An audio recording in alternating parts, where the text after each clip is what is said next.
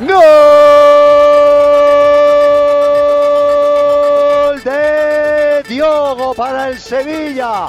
En la ruptura en el costado derecho, prácticamente todo el Valladolid. Mirando el pase para que llegara Diogo desde atrás con el interior de la pierna derecha para machacar el cuarto. Naufraga el Valladolid. Disfruta el sevillismo. Sevilla 4, Valladolid 0.